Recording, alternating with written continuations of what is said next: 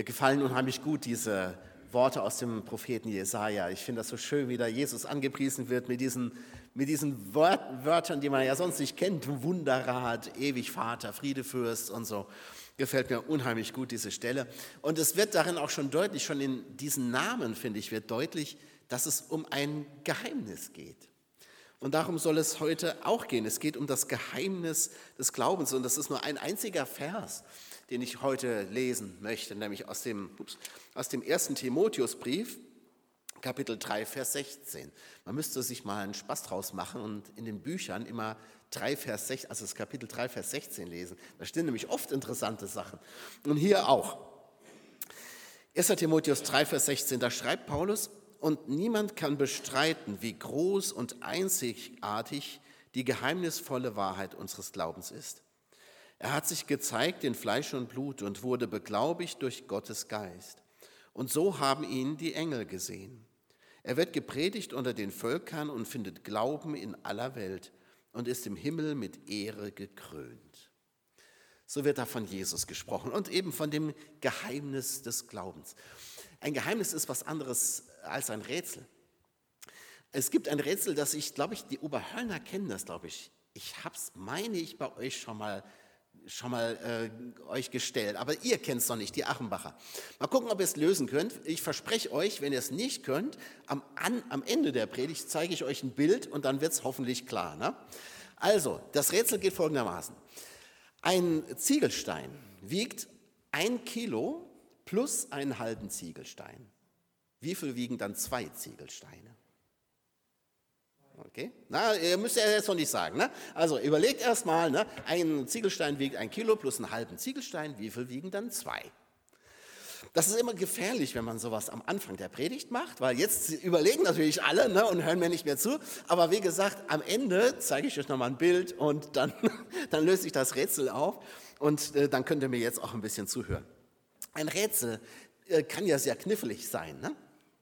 Ähm, es gibt, ja, es gibt ja eine ganze Literatur dazu, also wenn ihr ähm, auf, in den Bahnhofskiosken oder so bei, oder anderen Kiosken guckt, da gibt es diese Rätselhefte. Ne? Aber jedes Rätsel kannst du lösen. Die sind manchmal sehr schwer, aber du kannst jedes lösen. Rätsel sind immer lösbar, weil sonst würden diese Rätselhefte ja keinen Sinn machen, oder? Sonst sitzt du ja da und denkst dir, ja, toll. Das, ja. Ich meine, manchmal sitze ich trotzdem so da und komme nicht auf die Lösung, aber das ist dann meine Dummheit. Jedes Rätsel kann man lösen. Das geht. Das ist aber bei einem Geheimnis anders. Das ist der Unterschied zwischen Geheimnis und Rätsel. Rätsel sind immer lösbar, Geheimnisse nicht. Die kannst du auch mit viel Anstrengung, kannst du ein Geheimnis nicht auflösen. Das kann nur gelüftet werden. Und zwar von dem, der das Geheimnis sich ausgedacht hat oder ne, der, der, was das Geheimnis ist. Das kann nur der auflösen oder offenbaren, in dessen Macht das steht. Und so sagt Paulus, ist Weihnachten im Grunde auch. Weihnachten ist ein Geheimnis. Es ist kein Rätsel, das wir mal irgendwie auflösen könnten, sondern es bleibt geheimnisvoll. Es erschließt sich nicht sofort. Es erschließt sich erst dann, wenn, wenn Gott sozusagen das Geheimnis lüftet oder wenn es jemanden gibt, der uns das Geheimnis lüftet. Er hat sich gezeigt in Fleisch und Blut, sagt Paulus von Jesus oder besser von Gott, sagt er das. Gott hat sich gezeigt in Fleisch und Blut. Und da fängt es ja schon an mit dem Geheimnis. Denn das kann man nicht einfach so auflösen. Das, damit werden wir ein Leben lang nicht fertig. Dieses Geheimnis, das, das kann man nur im Innersten bestaunen und man kann sich darüber freuen. Und vielleicht ist das auch der Grund, ja ziemlich sicher sogar der Grund, warum wir uns an Weihnachten Geschenke machen, die wir dann auch sehr aufwendig verpacken. Denn das macht ja auch so ein bisschen den Reiz aus, ne? Ähm, dass man was zum Auspacken hat an Weihnachten. Wenn du dir die Geschenke einfach so hinlegen würdest, dann das würde nur halb so viel Spaß machen, oder? Also wir, wir haben was zum Auspacken, es bleibt etwas noch, ja so ein, ein Hauch von Geheimnis bleibt noch, bis man den man dann gelüftet hat. Ähm, und die Kinder, die, also wir haben als, als Kinder immer Wunschzettel geschrieben. Ich weiß nicht, ob ihr das auch gemacht habt. Und dann war dann immer die Spannung, was, Also wird überhaupt was davon erfüllt? Unsere Mutter hat sich immer sehr viel Mühe gegeben, das zu tun. Ähm, oder, oder nicht? Und was wird erfüllt oder was nicht? Ich habe mal so ein, äh, es gibt so ein Cartoon, das, der heißt Calvin und Hobbes. Ich weiß nicht, ob jemand von euch das kennt. Ist total süß. Calvin ist ein sechsjähriger Junge, der schreibt auch einen Wunschzettel und äh, gibt ihn seiner Mutter und die hält ein, ein Büchlein in der Hand und ist völlig verblüfft und sagt, da steht drauf Band 1. Und Calvin sagt zu ihr, ja, das ist Atombombe bis Flammenwerfer und es gibt Querverweise auf das Zubehör. Wir wissen, wir wissen nicht, was wir bekommen. Manchmal vielleicht auch was ganz anderes als das, was wir uns gewünscht haben. Das kann ja auch mal sein. Manchmal sind wir ganz verblüfft. Manchmal sind wir ganz verblüfft, wie viel Mühe sich jemand gemacht hat, um uns eine Freude zu machen. Es geht ein bisschen geheimnisvoll zu an Weihnachten. Man darf sich etwas wünschen, man darf etwas erwarten, was erhoffen, aber was wird es dann wohl werden? Da wird dann im, im Internet heimlich bestellt, das ist ja für uns auf dem Dorf sehr schön, dass es das gibt und heimlich wird was eingekauft oder gebastelt oder gestrickt oder sonst was. Heimlich wird es verpackt und ein paar Tage lang versteckt. Diejenigen, die schon sehr früh dran sind, müssen es ein bisschen länger verstecken. Schränke und Gästezimmer werden als Tresore umfunktioniert, die so lange die Weihnachtsgeheimnisse behalten müssen, bis der Tag dann da ist und man das dann unterm Baum präsentieren kann. Und dann macht es ja auch Spaß, die Lieben zu überraschen. Und darum hütet man seine Geheimnisse auch. Man möchte ja nicht so gerne, dass das schon vorher entdeckt wird. Man möchte so gerne so die überraschte Freude auf dem Gesicht der Beschenkten dann sehen. Darum finde ich, gehört es schon auch so ein bisschen dazu, ne? die Geschenke zu Weihnachten. Es spiegelt etwas von dem wider, was in Jesus Christus passiert ist. Das ist ein Geheimnis. Das ist etwas, wenn man es entdeckt, wenn es gelüftet wird, dieses Geheimnis, dann ist das eine unfassbare Freude. Dann fühlst du dich zutiefst beschenkt, oder? Also mir ist es so gegangen, wenn ich an den, an den Moment denke, wo ich zum Glauben an Jesus Christus gekommen bin, dass ich habe mich zutiefst beschenkt gefühlt. Das war so schön. Ich wusste schon lange vorher von Jesus. Ich bin ja im gläubigen Elternhaus groß geworden. Aber dann kam so dieser Tag, wo sozusagen das Geheimnis gelüftet worden ist. In einer Art und Weise, dass ich es eben sehen konnte, dass ich das Geschenk entdecken konnte. Und das war, das war eine unglaubliche Freude. Das erlebt ja jeder anders, aber bei mir war es so. Unsere kleinen Geheimnisse, die habt ihr wahrscheinlich gestern Abend schon gelüftet, ne? die, die Geschenke, die wir dann überreichen, die werden dann ausgepackt und dann ist das Geheimnis kein Geheimnis mehr. Dann ist es ja gelüftet, dann ist das Geschenk ausgepackt. Es bleiben nur noch die verschenkten Gegenstände, die haben wir dann in der Hand. Und es bleibt eine, eine ganze Papiertonne voll zerknüllter, von zerknülltem Weihnachtspapier. Dann ist aus dem Geheimnis dann eine Halskette geworden oder ein Smartphone oder ein Lego-Raumschiff oder was weiß ich was dann sind die Geheimnisse gelüftet. Und all das lässt auch unser Herz erstmal höher schlagen, bevor das Raumschiff in der Spielzeugkiste landet und die Halskette, die erstmal was ganz Besonderes ist, die wird mit der Zeit einfach ein Teil des gesamten Schmucksortiments. Und wenn du ein Smartphone gekriegt hast, dann wirst du dir nächstes Jahr wahrscheinlich schon das Nachfolgemodell kaufen. Ne? Dann ist das auch schon wieder alt. Darum ist vielleicht manchmal auch die Vorfreude die schönste Freude. Aber das, was Gott uns schenkt an Weihnachten, das ist etwas, dessen Wert vergeht ja nie. Das ist etwas, das bleibt. Davon haben wir ein Leben lang. Man muss eigentlich noch mehr sagen, davon haben wir eine Ewigkeit lang, was Gott uns schenkt. Das, das vergeht ja nie, das, das wird auch nie alltäglich, das bleibt auch immer geheimnisvoll.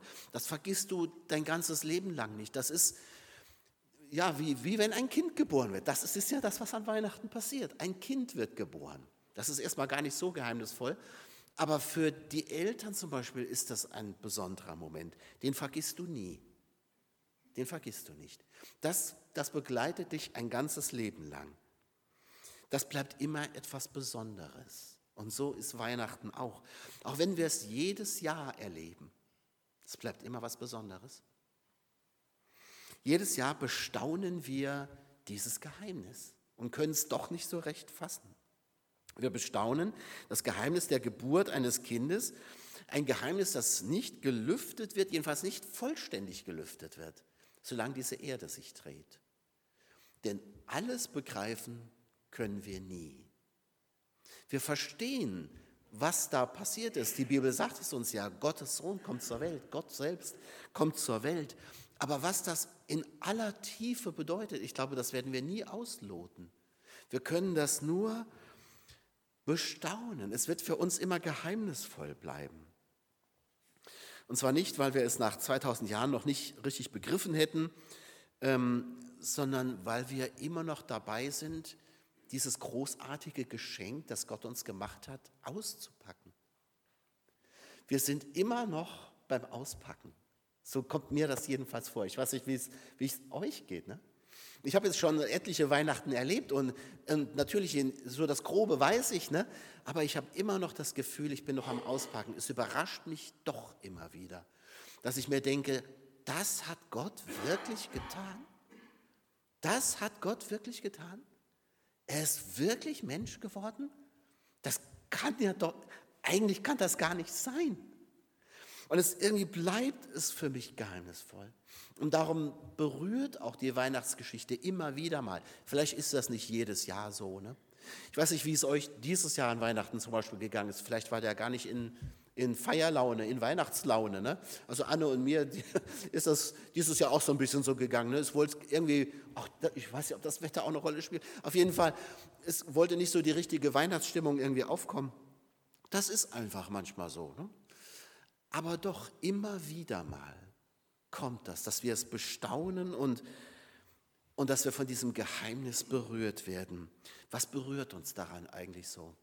Daran berührt uns, glaube ich, dass hier Himmel und Erde sich wirklich berühren. In Jesus Christus passiert genau das. Da berühren sich Himmel und Erde. Wir nähern uns an dem Weihnachtstag dem Geheimnis der Geburt Jesu. Paulus sagt, das ist ein großes Geheimnis. Wir, wir kommen an Jesu Krippe und wir nähern uns dieser Krippe, wo Jesus liegt, so wie man sich eben einem Kinderbettchen nähert, einem, wo ein Baby drin liegt. Es ist ja ganz interessant äh, festzustellen, wie das dann ist, wenn man ein Baby anschaut. Ich, also da wird ja jedes Herz weich, oder? Ähm, also mir geht das jedenfalls so. Das ist nicht so, wie wenn man sich einen Gebrauchtwagen anguckt. Ähm, oder ein Handy, äh, neues Handy oder sowas, da wird jetzt nichts so angetatscht ne? und da wird nicht eine, eine Tür auf und zu gemacht, das wird nicht auf Funktionen überprüft, obwohl manche ja die Fingerchen zählen ne? oder so oder die zehn oder so und sagen, es sind fünf, wunderbar, oder zehn. Nein, man nähert sich einem, zu einem Kinderbett mit allergrößter Vorsicht, mit, die Bewegung wird langsamer, die Stimme wird ruhiger Ganz behutsam, fast ehrfürchtig ähm, geht man auf so ein Wunder zu, das Wunder eines kleinen Menschen. Und dann sieht man staunend hinein in das Kinderbettchen. Man sieht das kleine Köpfchen, man sieht einen Atem, der so kaum die Decke bewegen kann. Ne? Und man sieht die kleinen Hände, die noch gar nichts so greifen können, können. Und unser Herz öffnet sich bei so einem Anblick.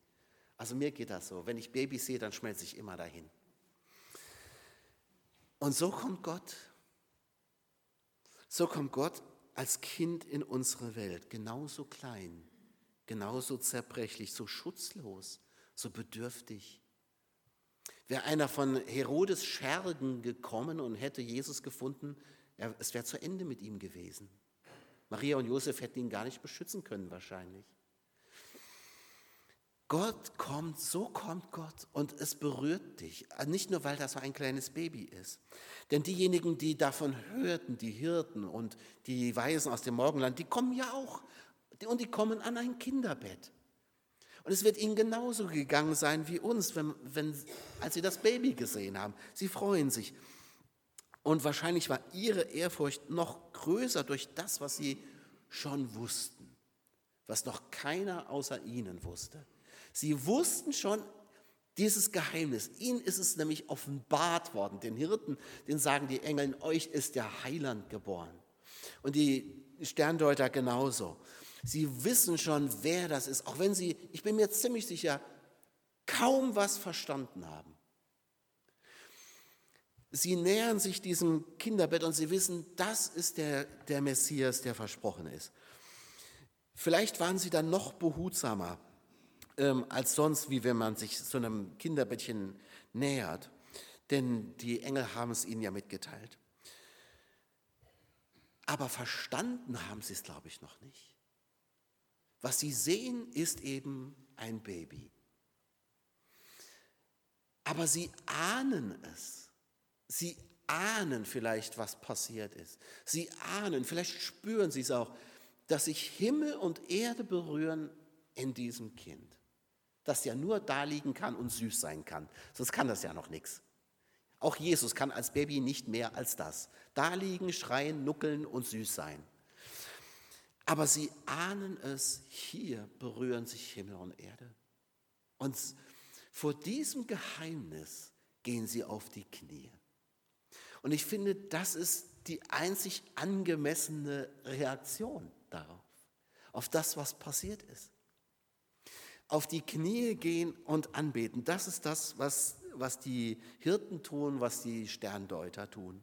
Ausgerechnet Menschen, die jetzt gerade in der Gesellschaft in Israel damals nicht so hoch angesehen waren. Es wird sicherlich nicht das erste Kind gewesen sein, das sie sehen, aber dieses Kind, vor dem gehen sie auf die Knie. Sie wissen, das ist der Herr der Welt, das ist der Wunderrat, das ist der Friedefürst. Und das ist ein bleibendes Geheimnis. Auch die Hirten und die Weisen können es nicht vollständig lüften. Auch wenn immer wieder Menschen versuchen, das Geheimnis von Weihnachten zu lüften. Es gelingt nicht.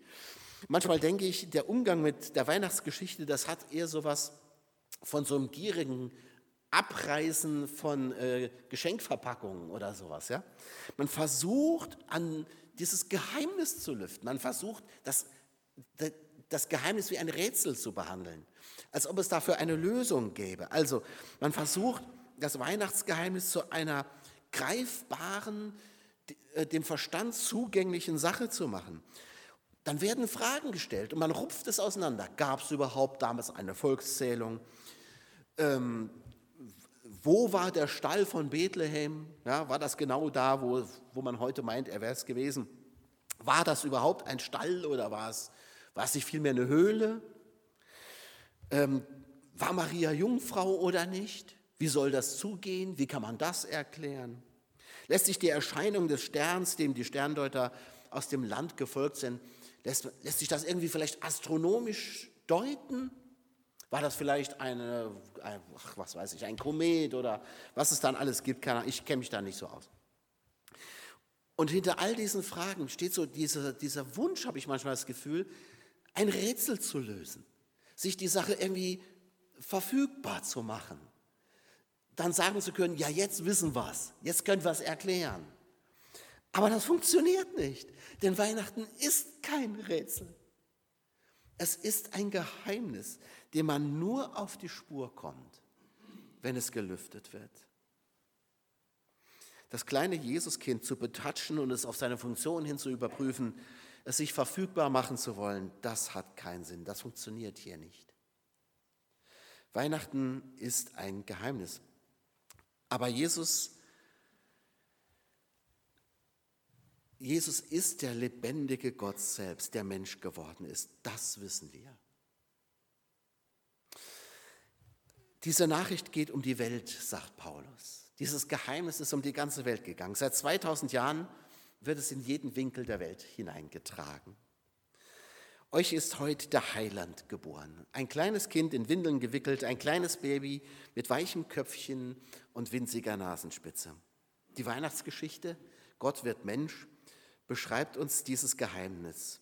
Wie war es, als Gott in die Welt kam? Wie war das eigentlich? Manchmal fragen das ja Kinder auch ihre Eltern. Wie war das denn, als ich auf die Welt kam?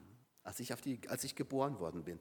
Und da wollen die Kinder jetzt auch nicht unbedingt wissen, ähm, wie die Farbe der Wände im Kreissaal war äh, oder wie viele Krankenschwestern mitgeholfen haben, ob es wehgetan hat oder sowas, sondern sie wollen wissen, habt ihr lange auf mich gewartet?